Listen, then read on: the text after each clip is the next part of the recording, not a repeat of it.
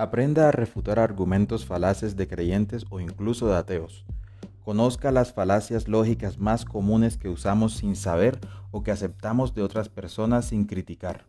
Desarrolle su pensamiento crítico de manera que nadie pueda exponer irracionalidades e inconsistencias en sus argumentos y posturas. Bienvenidos a Hable con un ateo.